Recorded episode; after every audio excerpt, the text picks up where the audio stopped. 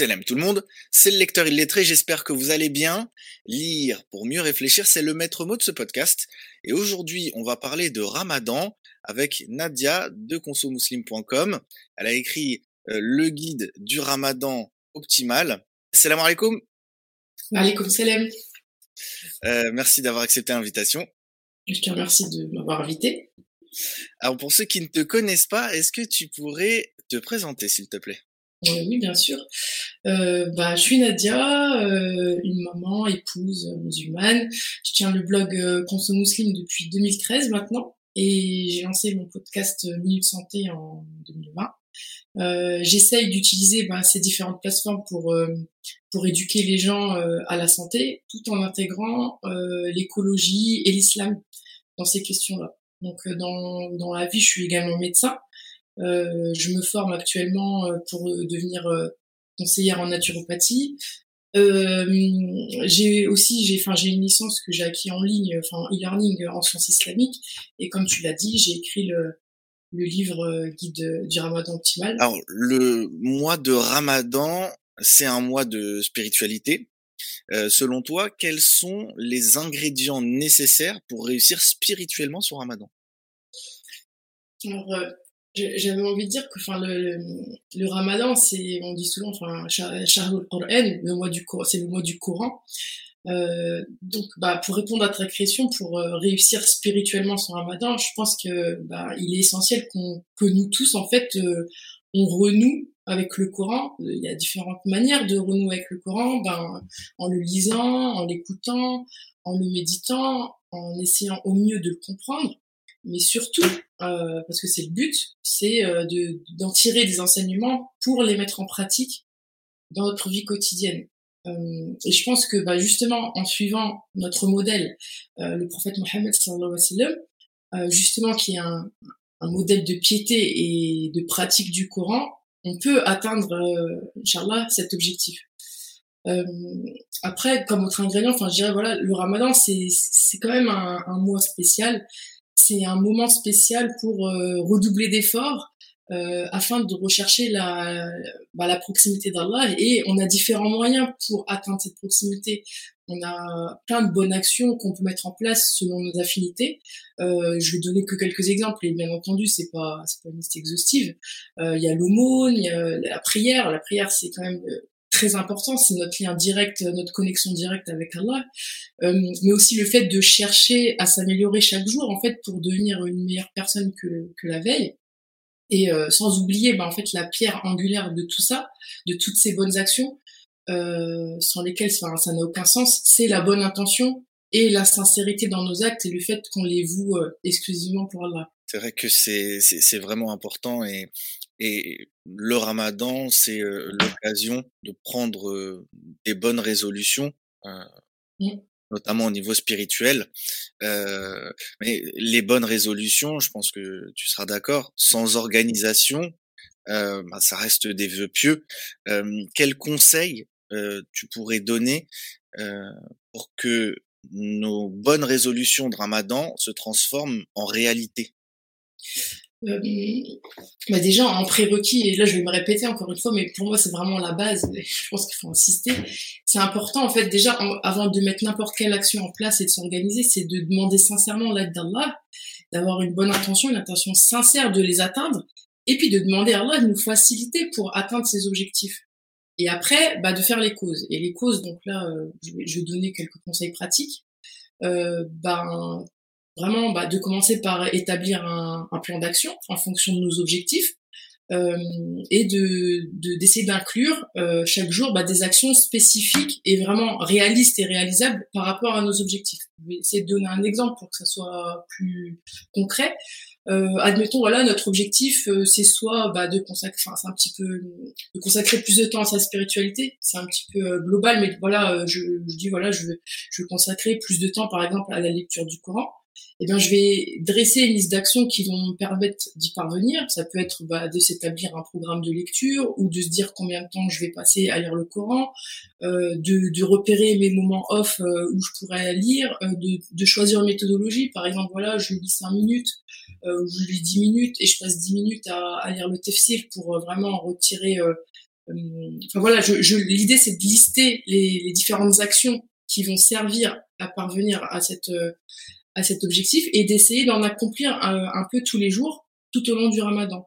Et je pense que de cette manière, on pourra progresser bah, chaque jour et atteindre nos objectifs vraiment de manière concrète et efficace. Parce que si on couche pas sur un papier ou dans notre tête, hein, parce qu'il y en a qui aiment pas écrire, euh, je pense que ça, ça, ça va rester du flou et euh, ce que dire juste je, je veux je veux renouer le, un lien avec le Coran, c'est c'est flou. Il faut faut faut des objectifs clairs.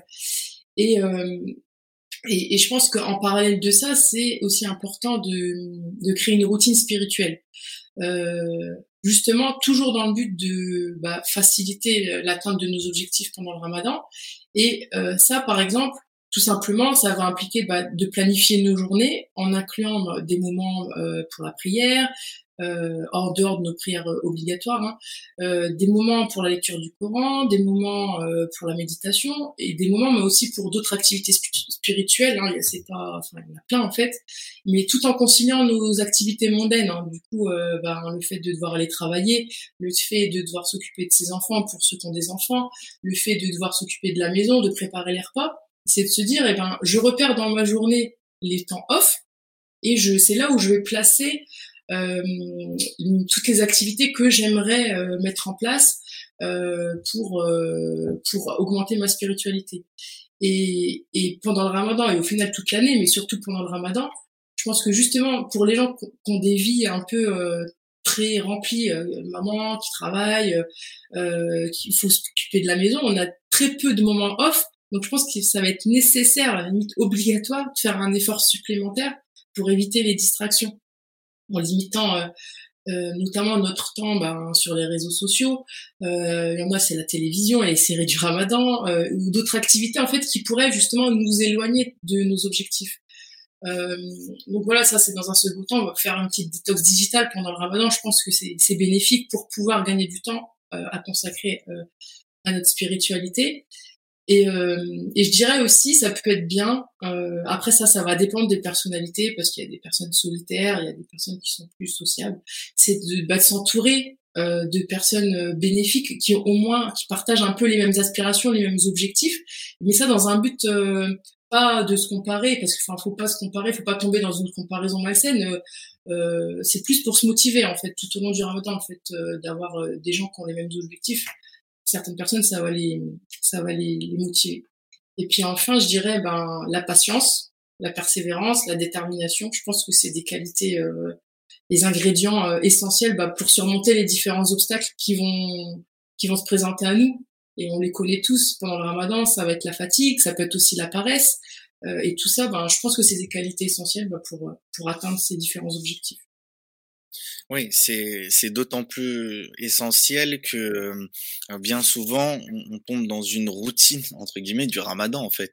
On tombe dans une routine, euh, chacun à sa façon, hein, mais euh, finalement, bah malheureusement parfois on se retrouve à la fin du Ramadan et on se rend compte qu'on n'a pas forcément accompli ce qu'on aurait voulu accomplir. Euh, alors qu'en plus, on, ne s'est même pas vraiment fixé d'objectif. C'est-à-dire qu'on est déçu. On se dit ah j'aurais préféré euh, euh, être plus efficace spirituellement, mais en même temps, euh, on n'a pas quantifié les choses, comme tu le dis, on n'a pas on n'a pas précisé ses, ses objectifs et on n'a pas mis toutes les chances entre guillemets de notre côté pour y pour, pour y arriver en fait. Oui, c'est ça. Si un objectif qui est flou, il va, va tomber, enfin, il y a de grands risques qu'il tombe à l'eau. D'avoir un peu, mais pas forcément de rentrer dans quelque chose de psychorigide. Euh, jour 1, je fais ça, jour 2, je fais ça, parce que ça, certaines personnes, ça va les stresser. C'est de se dire, voilà, d'avoir au moins une vision de ce qu'on veut atteindre. Euh, euh quelque chose d'assez clair. Voilà, d'assez clair, d'assez concret, qui peut être mesurable. Par exemple, pour le courant, c'est au lieu de se dire, je le termine, euh, je consacre, j'essaye de consacrer euh, pour des personnes, 10 minutes par jour, ça va leur paraître peu. D'autres qui n'ont pas du tout de lien avec le Coran, c'est déjà un bon début de se dire 10 minutes de lecture par jour. Euh, on avance et puis sans se mettre la pression de se dire je vais terminer le Coran à tout prix. C'est je lis 10 minutes et je, fais une, lecture qualitative plutôt que quantitative. D'autant plus que les objectifs, on peut les augmenter en cours de route, on peut les moduler. Mmh. Donc, euh, oui, c'est si euh, mmh. on, réussit à, à, tenir les, les 10 minutes facilement au début, rien ne nous empêche de d'augmenter la, mmh. la, dose, on va dire. Oui, c'est ça, de s'adapter en fonction de... Si on voit que c'est trop facile de s'adapter, si c'est trop difficile de diminuer, en fait, de s'adapter en fonction de... Ça doit être quelque chose de personnalisé. Et c'est pour ça que tout à l'heure, je te disais, euh, faut pas tomber dans la comparaison malsaine, parce que si on se compare à quelqu'un qui a déjà l'habitude de lire le Coran toute l'année et qui lit euh, deux hizb par jour, voire plus, pour quelqu'un qui n'a aucun lien toute l'année, ça peut paraître euh, insurmontable et décourageant. Donc euh, même des, personnes qui lisent jamais le Coran, leur dire, bah, lisez déjà un verset par jour, euh, et pensez pas que c'est nul en fait. C'est un lien. Le, le, le but, ça va être d'avoir un lien régulier, peu importe la quantité, et vous augmentez bien entendu en fonction de quand ça devient confortable.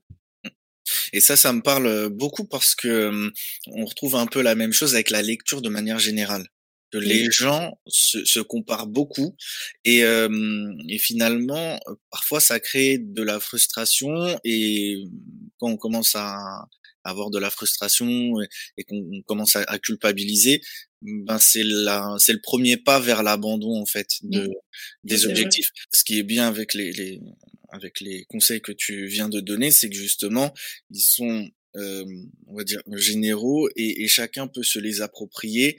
Euh, c'est c'est c'est c'est ce qu'il faut en fait, c'est que les gens puissent comprendre que euh, voilà les ingrédients Maintenant, euh, à vous de, de, faire votre recette en fait. C'est voilà, c'est ça. Un peu ça. On a des ingrédients, on peut en rajouter, euh, on peut voilà faire à sa sauce, même si à la fin c'est pas le même gâteau, c'est pas grave. L'important c'est que il y a un, c'est qu'il soit gâteau. voilà, c'est ça. c'est qu'il soit bon et que et que, que nous en tout cas on, on, l'aime. Mais c'est c'est vraiment important parce que malheureusement avec euh, euh toutes ces modes de développement personnel, de, de plein de choses, mmh. euh, bah parfois il y a des, des, des, choses qui sont mises en avant comme des recettes miracles. C'est ça, le, le, piège. 10 astuces pour euh, machin. c'est comme ça et pas autrement. Si tu fais pas ça, si tu te lèves pas à 5 heures du matin, que tu fais pas le miracle morning, euh, t'es nul, euh, t'as raté ta vie. Enfin voilà. je caricature, hein, mais à peine. Hein. Mais, mais c'est vrai que, mais c'est vrai que là au moins, je pense que le le, le message que tu que tu viens de, de, de passer est, clair. Euh, il y a des, des ingrédients. Ces ingrédients, ils sont pas euh, miraculeux. C'est euh, des, des, des, choses qu'il faut euh, s'approprier, euh, adapter en fonction de, de, de son quotidien. Oui, c'est important. Mm. Tu es euh, médecin et euh, dans ton livre, euh, tu abordes aussi un aspect important, c'est celui de la santé. quelles sont les actions euh, qu'on devrait, on va dire mes auditeurs et moi, mettre en place pour vivre un ramadan en bonne santé alors, alors, cette question, elle est hyper, hyper vaste. Le sujet de la santé pendant le ramadan, il est hyper vaste en général, mais si, si je devais transmettre un message clé et simple, euh, je recommanderais en fait de, de de prendre soin de son corps en plus de son esprit et de son âme. Parce que quand même voilà la, période du Ramadan c'est fait pour prendre soin de son âme. On met de côté euh, le corporel pour euh, atteindre le, spirituel. Mais c'est quand même de prendre son corps prendre soin de son corps pardon pour que justement on puisse prendre soin de son esprit et de son âme au mieux. Et pour cela il y a, y a différents conseils que je peux vous donner. C'est de déjà de, je dis toujours la même chose et je, je rabâcherai autant qu'il faudrait mais c'est important bah, d'adopter certaines bonnes habitudes les conseils que je vais donner, ils peuvent paraître euh, très simples et très logiques euh, pour certaines personnes et ça peut être vraiment, ça peut relever du défi pour d'autres.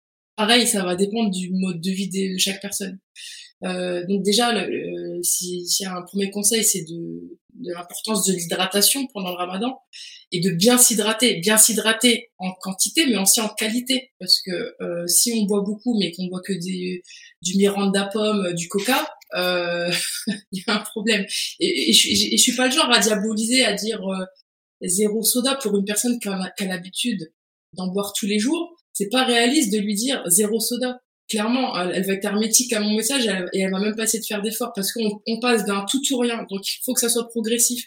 Mais quelqu'un qui a déjà l'habitude de pas en boire, c'est de lui dire, bah, de privilégier l'eau et euh, les, les modes d'hydratation sains, quoi. Euh, en plus de ça, bah, ça va être de manger des repas euh, sains, équilibrés, euh, pas trop lourd, euh, que ce soit en quantité et en qualité. Ça, il faut, faut le répéter, je crois. Lourd, lourd, c'est ça. bah, justement, d'éviter tout ce qui est aliments riches bah, en mauvaise graisse, en mauvais sucre. Mais euh, je veux juste, pareil, tout en se faisant plaisir de temps en temps. Parce que moi, je, je, n'aime pas diaboliser aussi euh, les tout ce qui est mets traditionnel. Enfin voilà, moi je suis maghrébine, donc voilà, on a des mets. Euh, tous les mets ne sont pas à bannir. Enfin, aucun mets n'est à bannir. Au final, ça va être même le le, le, des. Je parle toujours du kalbelouz parce que moi c'est c'est mon, mon tendon d'Achille. euh, et ben en fait, c'est une question de fréquence. Si vous aimez ça, bah va pas falloir en manger tous les jours. Là, ça va être problématique mais euh, bien placé à l'iftar, euh, on a besoin de sucre euh, à la coupure, donc le manger à ce moment-là, en fait, ça peut être une bonne idée. Ça va être une question de fréquence. Parce qu'il faut quand même avoir une partie plaisir dans l'alimentation. C'est de se dire, la plupart du temps, je mange sainement et de temps en temps, je me fais plaisir et je peux placer ce que j'ai envie de placer à ce moment-là les fruits, les légumes, euh, les protéines maigres, donc euh, tout ce qui est volaille, euh, viande blanche, poisson, les produits complets ou semi-complets pour ceux qui n'ont pas l'habitude d'en consommer, et d'aller aussi vers les aliments bruts peu, peu transformés. Et ça, ça va être des aliments qui vont être à privilégier la majeure partie du temps du ramadan, et de temps en temps, ce qu'on a dit, le hajab et compagnie. Maintenant, le hajab, c'est pas si... c'est sain, le il y a du féculent, il y a des légumes, c'est bon. Euh, et en plus de tout ça, euh, je pense qu'il est important aussi de, pratiquer une activité physique. Et quand je parle d'activité physique, attention, euh, euh, déjà c'est adapté à chaque personne. Donc adapté à notre corps, adapté à notre personne, adapté à notre pratique habituelle. Le tout, c'est que ça soit régulier. Mais voilà, ça ne veut pas dire forcément, quand je vous dis activité physique, d'aller imiter, euh, si vous êtes quelqu'un qui est sur votre canapé toute l'année, d'aller euh, voir euh, vous abonner à une sportive sur Instagram et d'aller vouloir faire comme elle. C'est c'est pas possible. Non. Si vous avez même pas l'habitude de bouger juste une marche en fait c'est suffisant. C'est une activité physique. C'est juste plus de la lutte contre la sédentarité plutôt que de de se dire je vais aller soulever des je sais pas combien de kilos à la salle de sport mais après si les personnes ont l'habitude d'aller soulever des kilos peuvent continuer c'est pas un souci donc voilà le mot important c'est adapter donc adapter à notre corps notamment bah, en choisissant des moments où on a suffisamment d'énergie bah, pour faire notre notre séance de sport si on est sportif ou d'aller bouger euh, si on est plus sédentaire. Euh, ça, ça va être important pour bah, maintenir notre énergie.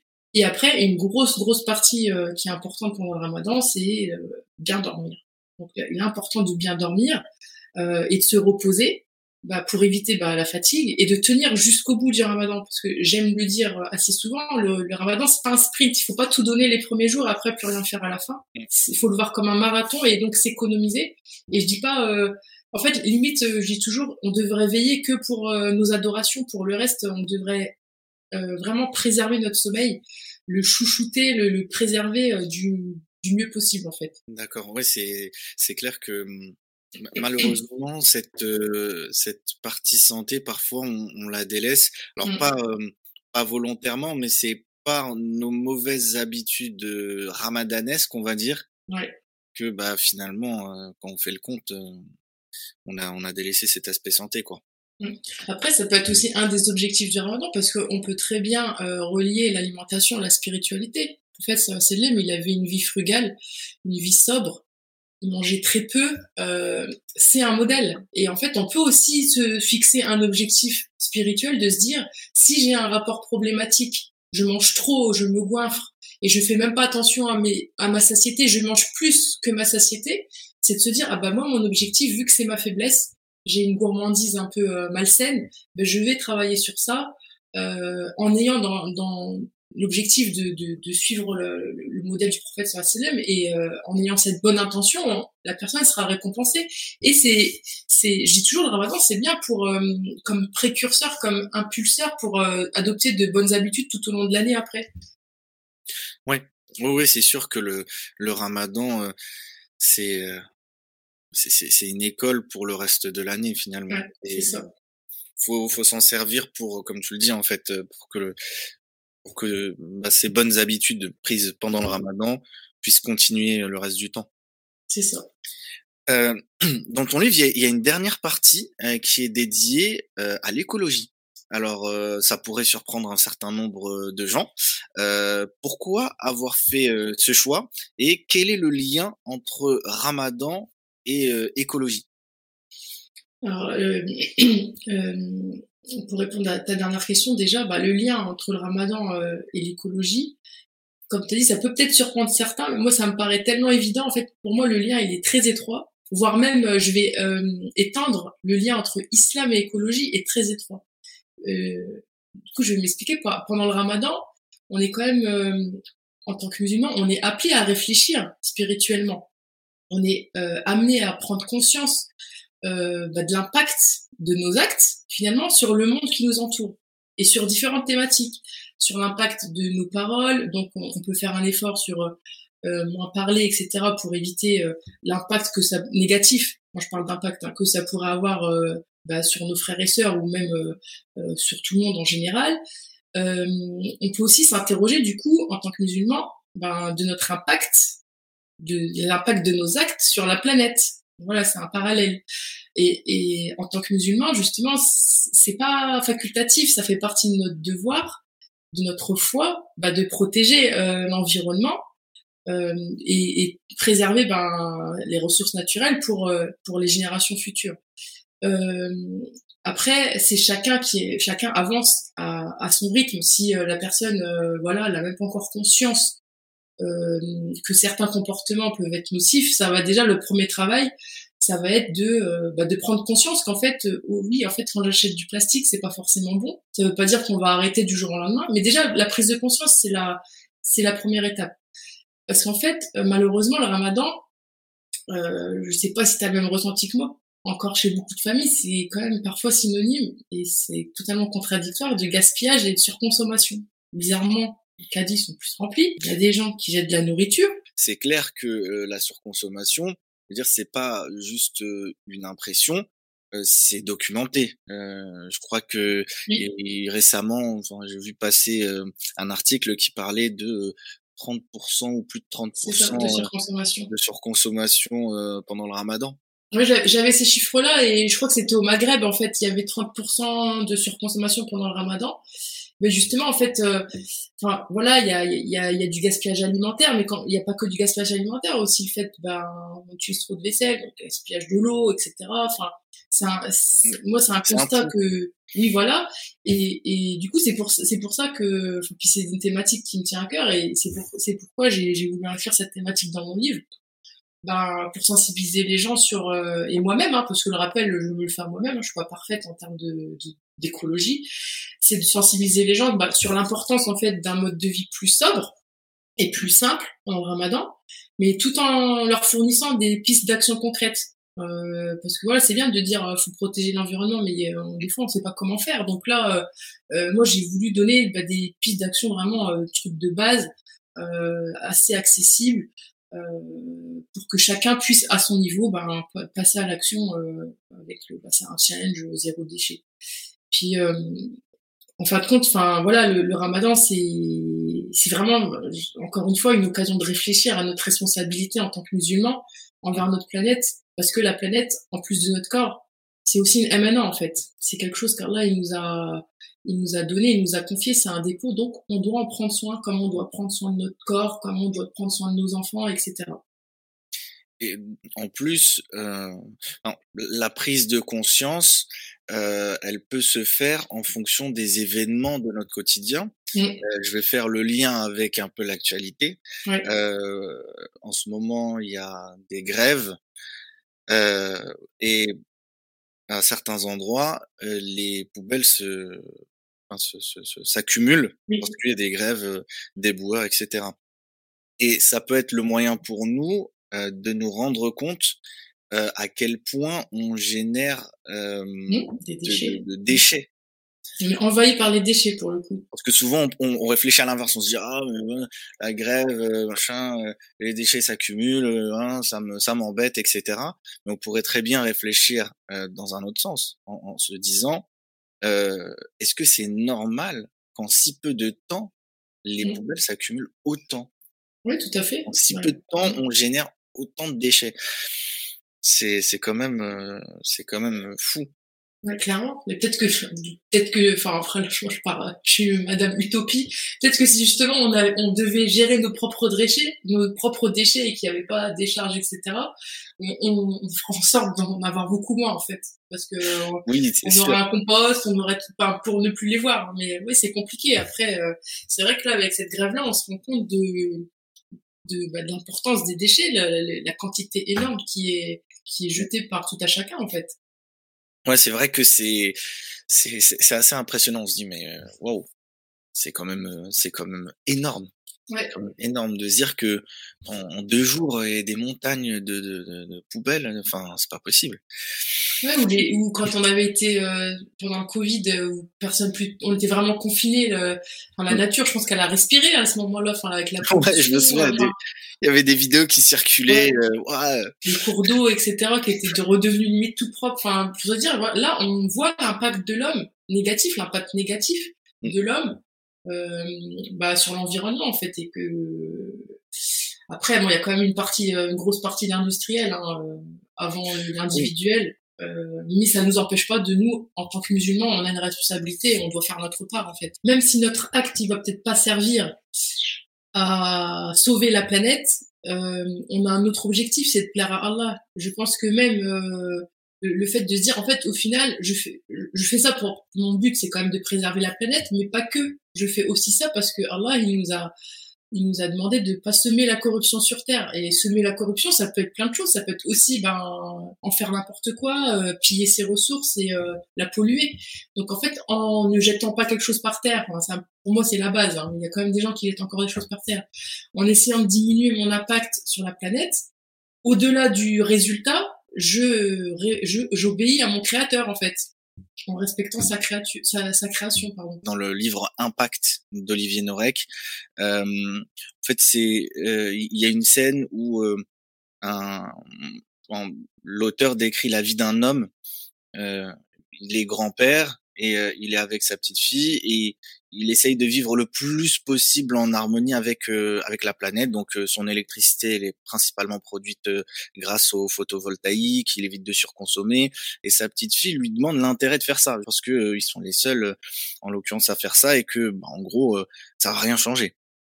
Et euh, le grand-père répond quelque chose, et j'ai beaucoup aimé cette citation. Il dit euh, bien sûr que si, lorsque l'humanité s'éteindra, nous n'aurons pas besoin de nous excuser. Et, hum, et ça m'a frappé parce que ça, ça, rejoint un peu ce que tu disais. Après, euh, effectivement, ça veut pas dire que du jour au lendemain, il faut devenir un, euh, un, un quelqu'un qui se qui, qui, change du tout au tout et qui, euh, oui. qui, qui, a zéro déchet, etc. Bon, ce serait ce serait peut-être euh, on va dire complètement utopique, utopique mais ouais. au moins Là, je pense que, comme tu le dis, il y a peut-être des, mmh, des actions clés euh, qui sont relativement simples à mettre en place et que pourtant on ne fait pas. Je dis ça parce que je, je vraiment, je, je pense qu'il y, y, a vraiment un axe de, de progression, notamment chez moi. Hein. Bah moi aussi, hein. Euh, souvent je prêche la bonne parole, mais je suis pas, je suis pas parfaite. Hein. Et en fait, je, je ferai un parallèle euh, enfin, pour moi, ça fait partie de la, de la foi de préserver la planète. Du, comme, comme la foi, il y a des hauts et des bas. On peut même des fois revenir en arrière. C'est-à-dire, euh, on, on, va être dans une période où nos déchets, on va faire attention, puis une autre période, une, on va un peu régresser, acheter du plastique parce que voilà, on, on est dans un moment de sa vie où on a plein de charges mentales et on a besoin de, s'enlever cette charge mentale écologique. Enfin voilà, il faut pas être dans la culpabilité. Et ça, je, je souvent, moi, quand je parle d'écologie, je dis toujours aux gens ne culpabilisez pas les autres si vous vous avez atteint un certain niveau. Laissez les gens progresser selon leur rythme. Si euh, vous, ça vous paraît dérisoire que la personne euh, euh, elle achète du verre euh, plutôt que du plastique, eh ben non, en fait, c'est toujours ça. C'est chacun euh, doit y aller progressivement, sans culpabiliser et sans culpabiliser les autres. Et c'est de se dire voilà, euh, j'avance. Enfin déjà, la, la première étape, c'est si vraiment on n'a aucun, on fait vraiment tout et n'importe quoi, c'est de se dire déjà je conscientise qu'en fait le fait que mes actes ont une incidence. Donc quand j'achète du plastique, c'est pas grave si je continue pour l'instant, mais que je conscientise déjà que le plastique, ça a une incidence. Ça finit dans la mer, ça pollue, euh, ça pollue la mer, euh, les poissons vont le manger, moi je vais manger le poisson, le plastique finalement il va, il va finir chez moi en fait. Mm. Avec toutes les conséquences néfastes que ça a sur la santé. C'est de déjà se documenter sur la question, Et après, quand on se documente et qu'on a la connaissance nécessaire, ça nous motive, ça nourrit notre pourquoi et euh, ça nous aide à, à passer à la pratique progressivement, sans culpabiliser et bien entendu euh, avec des fois euh, des retours en arrière. Et c'est normal, on est des humains, on, est sur Terre, euh, on n'est pas parfait, on, on, fait des péchés dans tous les domaines, y, y compris dans ce domaine-là. Je vois pas pourquoi ça sera ça, ça serait pas comme les autres. Si tu devais conseiller une action concrète, facile à mettre en œuvre aux auditeurs dans ce domaine-là, ce serait quoi? Pendant le ramadan ou?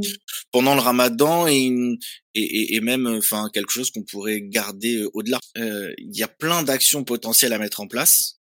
Euh, étant donné que c'est un sujet qui est vraiment vaste, comment faire le point sur où j'en suis et en fonction de ça, dans quelle direction aller? Tu vois ce que je veux dire? C'est de se dire euh, si je peux donner un exemple, bah, voilà, je, je, peux donner un exemple. Par exemple, déjà dans tes actes de la vie quotidienne, euh, ton utilisation de l'eau, quand tu prends ta douche, quand tu fais tes ablutions, est-ce que tu laisses couler l'eau? Ça peut paraître tout simple pour certaines personnes, mais il y en a qui mmh, le font encore, qui laissent, qui laissent couler l'eau euh, pour faire la vaisselle, euh, qui vont prendre des douches trop longues. Euh, bah, c'est déjà d'être euh, de conscientiser ça et de se dire ben, j'utilise le, le, le, minimum possible pour mes ablutions. Je, je ferme le robinet quand je brosse les dents euh, je laisse pas couler etc ça peut être ça. Si ça c'est déjà acquis c'est de se dire euh, est-ce que je produis trop de déchets? Tu peux par exemple analyser ta poubelle et voir c'est quoi le, le, truc que tu jettes le plus et voir si t'as pas euh, une, une alternative. Par exemple je vais donner un exemple. Oh tiens je mange des yaourts. J'arrive pas à m'en passer donc je peux pas ne pas en avoir. euh, il y a les yaourts classiques. Euh, après, est-ce que je peux pas trouver un yaourt en verre où je pourrais recycler au moins euh, mm. le bah, le pot en verre en fait? Il y en a, ils vont dire bon, le, meilleur déchet c'est celui qu'on produit pas, mais après voilà, il y a encore c'est encore des débats et des débats. Mais c'est de se dire voilà, d'essayer de, de trouver des emballages les moins les moins polluants possibles euh, après, par rapport à ta santé, c'est de te dire, par exemple, si as, je pense au tupperware, euh, est-ce que tu peux les remplacer par du par du verre au lieu de manger des choses dans du plastique? C'est pas bon pour ta santé aussi. En gros, il y a, y a vraiment cette idée de d'essayer de, de, de, moins consommer, enfin de, de consommer de manière beaucoup plus enfin, normale, intelligente, ouais. Ouais, plus intelligente pour euh, du coup faire euh, moins de, de déchets euh, moins euh, gaspillé. C'est ça. Et puis euh, c'est pareil pour l'eau et pour et pour d'autres choses. Et puis aussi essayer de, comme tu le disais, voir au niveau des emballages ce qu'il y a de moins polluant. Ce serait le, on va dire les, les, les choses les plus les plus courantes, les plus, accessibles. Par exemple, si on parle de gaspillage alimentaire, c'est de réfléchir tout ton parcours. Euh, je, euh, je vais faire des menus. Tu vois, déjà, ça aussi, ça permet de pas gaspiller parce que tu vas acheter le strict nécessaire. Donc, quand tu vas arriver au magasin avec ta faim, s'il y a des promos, tu vas pas tomber dans le piège des promos. Tu vas dire, en fait, j'ai besoin que de ces ingrédients-là cette semaine. J'ai pas besoin d'acheter, euh, j'ai pas besoin d'acheter le truc là qui est en promo, euh, il y en a 10 kilos. Je vais même pas l'utiliser, ça sert à rien. Tu vois, déjà, là, c'est en amont. Euh, quand je fais mes courses, bon, hors ramadan, j'essaie d'y aller quand j'ai pas faim. Comme ça, je, j'achète pas des chocobons et compagnie. Ensuite, quand j'ai fait mes courses, euh, avant de faire mes courses, je fais un état des lieux de ce que j'ai déjà à la maison pour pas racheter une deuxième fois la même chose. Quand j'arrive chez moi, j'ai mes courses, je range mes courses dans mon frigo de manière à voir ce qui le, ce qui se périme le plus vite. Quand il y a des dates, bah, je les mets devant et le reste en arrière pour consommer en premier ce qui se périme plus vite. Tu vois, c'est, c'est des, des, des automatismes à avoir comme ça. Quand je cuisine, j'essaye de viser les justes quantités. Si j'ai mal visé et qu'il y en a trop, soit je congèle, soit mon reste, j'en fais quelque chose d'autre le lendemain, soit je le mange tel quel. Tu vois, c'est de se dire, voilà, il faut, c'est vraiment de la chaîne de A à Z. Et après, si je dois jeter parce que vraiment le truc, ça y est, il a tourné. Bon, après, ça, c'est, tout le monde ne peut pas le faire. Mais pour les personnes qui sont en maison, par exemple, bah, c'est de faire un compost. Parce que là, même si tu jettes de la nourriture, tu te dis, ça revient à la terre et je culpabilise moins dans le sens où euh, ça finit pas euh, dans les, incinérateurs ou je sais pas quoi. Ça, ça, ça mm. refait de la terre et ça revient dans le cycle de la nature. Quoi. D'accord, ouais, effectivement. J'ai oublié de parler aussi des, des emballages. Euh, on peut acheter en vrac, mais si pour quelqu'un acheter en vrac c'est trop compliqué, et eh ben d'acheter, euh, au lieu d'acheter des lentilles dans un paquet en plastique, il y a des paquets en carton. Le carton, tu pourras le recycler au moins. Tu vois, c'est de se dire, je vais vers le moins pire. Dernière question pour certains Ramadan va aussi rimer avec lecture. Et du coup, j'aimerais te demander, est-ce que tu as quelques livres à nous conseiller? Bah oui, bien sûr. Bon, après, bien entendu, on parle pas de la lecture du Coran parce que ça me semble évident. On en a déjà parlé tout à l'heure en, en large. Euh, bah déjà, je, je, vais commencer par une lecture que je suis en train de lire en ce moment. Donc, je l'ai pas fini, hein, je suis vers la fin, mais euh, je la trouve très intéressante. Euh, tu dois sûrement connaître, c'est euh, Renoue avec ton cœur de Yasmine. Je sais jamais comment on dit son nom, si c'est Mogahed ou Mojahed. Mm. Mojahed, ok. Euh, bah voilà, enfin comme son nom l'indique, je trouve que c'est un livre qui, bah, qui aide à renouer avec son cœur, avec notre spiritualité, en, en abordant divers sujets euh, comme le retour à Allah, le tawakkul, le fait de, de se libérer du regard des autres et de vraiment chercher que l'amour d'Allah, pas l'amour euh, l'amour euh, des humains entre guillemets. Donc voilà, ça ce serait mon premier conseil. j'ai j'ai c'est vraiment une lecture enfin qui est qui est ressourçante. Oui. C'est un livre que j'ai lu il y a quelques années en anglais. Effectivement, c'est un livre. En plus, c'est un livre qui se lit bien, dans, dans... Enfin, si je me souviens bien. Donc, ça se lit assez facilement et effectivement, ça. Oui, c'est fluide. Enfin, moi, je le lis en français. Euh, c'est une lecture fluide, facile et. Enfin, oui, c'est. Oui, comme tu dis, c'est ressourçant. Ouais. C'est ressourçant, voilà, c'est ça. Euh, euh, et le livre de de Dallas de l'initiation au Coran parce que voilà le Coran c'est la thématique du, du Ramadan hein, et euh, ce livre-là je trouve que il peut être complexe pour certaines personnes mais je trouve que c'est quand même euh, puis quand j'ai introduction c'est c'est pas réducteur hein, c'est assez complet. Euh, une introduction à la lecture justement et à la compréhension du Coran avec euh, bah, notamment les thèmes tels que l'histoire de la révélation du Coran la grammaire les versets coraniques leur contexte et j'ai trouvé son livre pourtant il est pas très épais mais il est très riche en fait. C'est ça, c'est, c'est pour moi, c'est les signes d'un bon livre. C'est, euh, il y en a peu, mais euh, c'est très riche quand même. Ouais, c'est vrai, c'est, c'est un livre qui est vraiment très intéressant, très profond, euh, et c'est d'autant plus important euh, de, de le lire.